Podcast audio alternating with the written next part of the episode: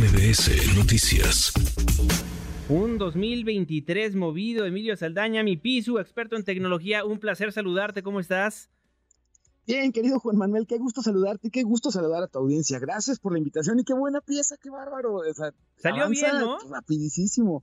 Claro que salió bien y además, ¿sabes qué es muy impresionante? La velocidad con la que en el último año, en 2023, eso que acabamos de escuchar ha mejorado, es impresionante. O sea, hace apenas unas semanas o meses, esto se habría escuchado mucho más metálico, mucho más robótico, eh, menos, menos entonación. Eso me sorprendió mucho ahorita, por ejemplo, cuando lo estabas comentando. La entonación en esto que escuchamos está siendo cada vez más, más auténtica. Y eso es parte de lo, de lo que el 2023 nos está un poco heredando en, en el sentido del gran auge que tuvo la inteligencia artificial.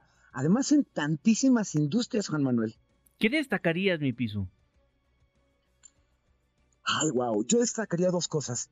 Uno, el que como nunca la humanidad tuvimos el acceso a una a un reto en término intelectual que como especie no habíamos nunca enfrentado.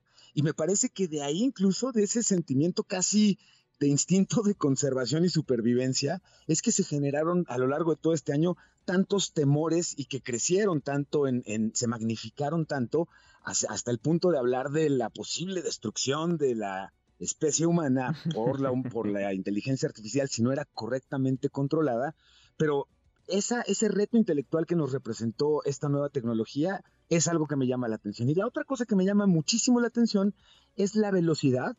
Todo esto que estamos platicando y que nos ha impactado tanto, prácticamente lo hemos visto suceder durante 2023 y esto incluye la participación de los gobiernos en regular, en entender, regular y participar de toda la innovación y cambios que va a implicar la inteligencia artificial en, eh, por ejemplo, el desplazamiento o no laboral, que tanto la inteligencia artificial quizá va a enriquecer más el trabajo que hacemos y hacerlo un poco más fácil para nosotros mismos al llevarlo a cabo, en lugar de reemplazarnos en muchos casos. Pero vaya, el cómo el gobierno obtuvo interés y participación en la mesa de la inteligencia artificial a nivel mundial, también me llama la atención porque es una rapidez que no vimos vaya, ni con la llegada de Internet mismo, ni de las redes sociales, ni de las criptomonedas, con quien ya actuaron, digamos, con un poco de mayor rapidez, pero en el caso de la inteligencia artificial, en un año vimos el super boom y al mismo tiempo vimos al gobierno sentado con los creadores y con los usuarios a decir, a ver,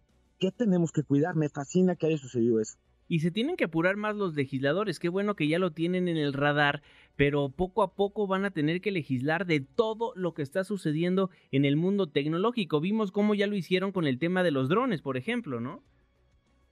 Absolutamente. En el caso de los drones, hace muy poquito tiempo la posibilidad de que compraras un equipo y lo eh, volaras en donde te diera la gana, sin la menor consideración, sonaba muy, muy increíble y muy interesante, pero al mismo tiempo era evidentemente muy riesgoso. Y hoy usarlos tiene una serie de reglas que además están como bastante bien aterrizadas, valga la expresión relacionada con drones, en términos de si eres un usuario fanático y estás comenzando a usar esos equipos, hay equipos y lugares para que puedas volarlos sin mayor problema. Si ya vas a hacer cosas más relevantes como tomas de video dentro de la ciudad y cosas por el estilo, pues entonces tienes que cumplir con ciertas reglas y tu equipo también para que haya seguridad alrededor de ello. Y eso me parece muy bueno. Esto es justo, y me parece una gran analogía la que pones, Juan Manuel.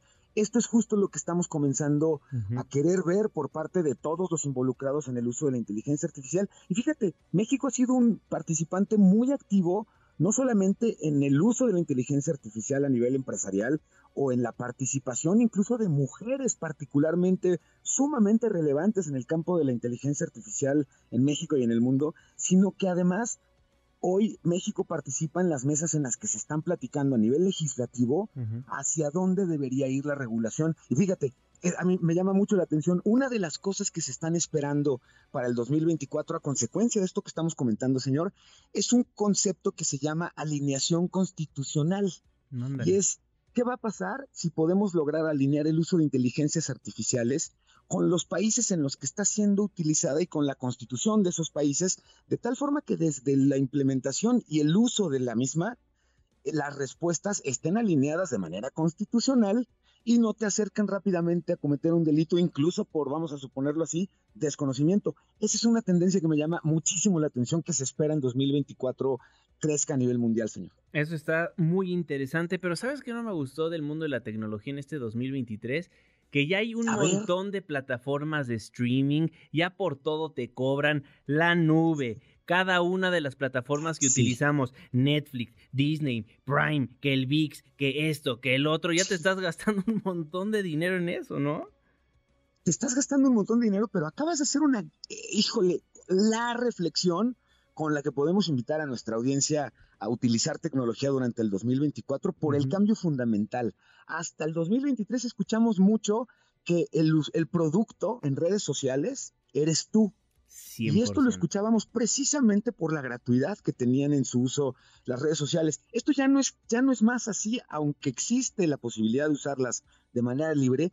El verdadero juguito, los grandes avances tecnológicos en plataformas, los estamos viendo en las versiones pagadas de la plataforma que se les antoje, desde X antes Twitter, pasando por Instagram, por Facebook, que hoy te dan la posibilidad de tener cuentas a las que pagando una suscripción mensual eh, validan tu, personalidad, le da más seguridad a tu cuenta y te dan funciones adicionales prácticamente en todos estos casos y plataformas adicionales hoy no lo hacen, ya están trabajando en ello. Pero este cambio es fundamental por lo siguiente, señor.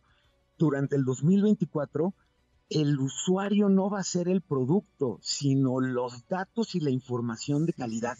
Y ahí es donde creo que hay, hay, que poner muchísima atención. Gran reflexión acabas de hacer, Juan Manuel. No, y regresamos a lo mismo con lo que mencionas, ¿no? La legislación por parte de nuestros servidores públicos.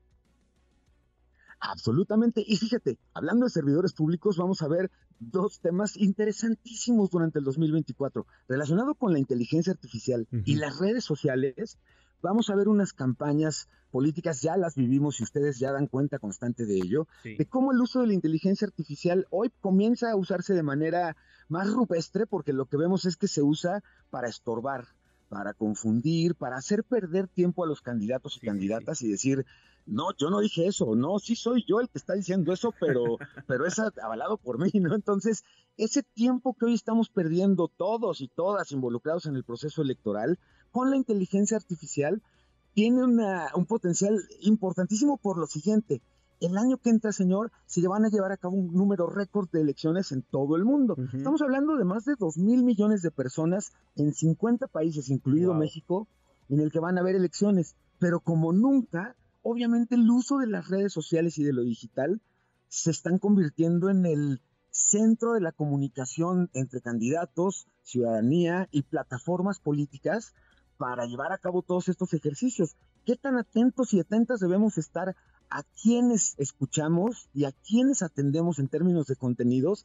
Es una súper oportunidad para poder hacer una decisión bien informada o no. Ahí el riesgo. Claro, y también es importante, lo escribí en una columna la semana pasada, creo, en la crónica ahí que escribo todas las semanas, y yo decía, es importante que también no únicamente los candidatos se acerquen a la inteligencia artificial para todo esto que acabas de comentar, sino también para acercarse al voto joven, a los jóvenes que están en plataformas digitales, ¿no?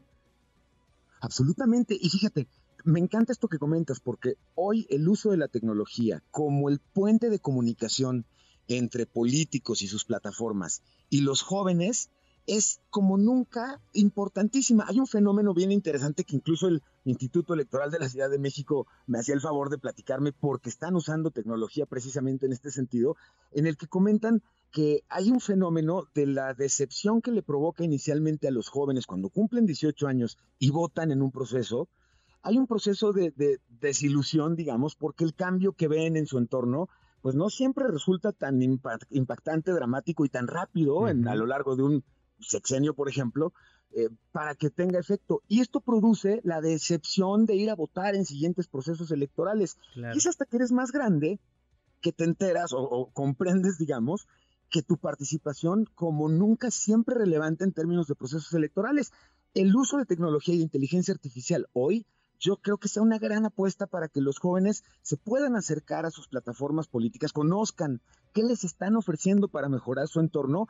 Vaya, desde, ahorita que lo comentabas Juan Manuel, desde la posibilidad de tomar el documento de la propuesta que hagan las candidatas o candidatos y pedirle a un chat GPT que te lo explique para alguien de 15 años, que te lo explique con peras y manzanas, y lo va a hacer así literal, que te lo explique en tu beneficio si eres una persona con ciertas características, las que sean, y esto permita conocer mejor y poder decidir informados. Eso me parece, pudiera ser uno de los elementos más enriquecedores contra todo lo que vamos a ver, por supuesto, sí, de desinformación, de noticias falsas y de, y de contenidos creados con la intención de confundirnos. Y no sé si viste, pero ya inclusive Xochitl anunció que va a tener una vocería con inteligencia artificial y dijo, y esta inteligencia sí va a pronunciar bien la R.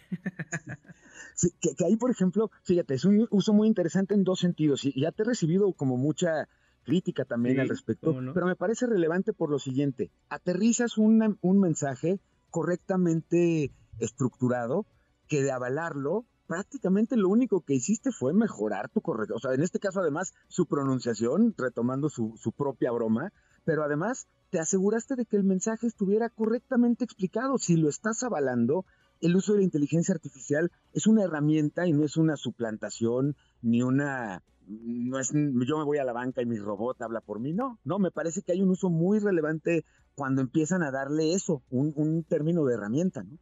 Exactamente, Pisu, me encanta platicar contigo, siempre es aleccionador, interesante, tu, tu forma de expresar siempre es, es muy padre para todos los que tenemos el, el honor de escucharte. No, el honor siempre mío con Noel, te agradezco mucho y un privilegio platicar contigo en estos días, qué gran honor, te mando un abrazo con mucho cariño y a la audiencia les mando un abrazo con muchísimo cariño y estamos bien atentos en el uso de la tecnología. Feliz año mi querido Pisu, arroba Pisu en todas las plataformas digitales, ¿verdad? Con todo gusto a la orden y muy feliz 2024, por supuesto, aquí nos estaremos escuchando. Muchísimas gracias, fuerte abrazo. Redes sociales para que siga en contacto Twitter, Facebook y TikTok. M. López San Martín.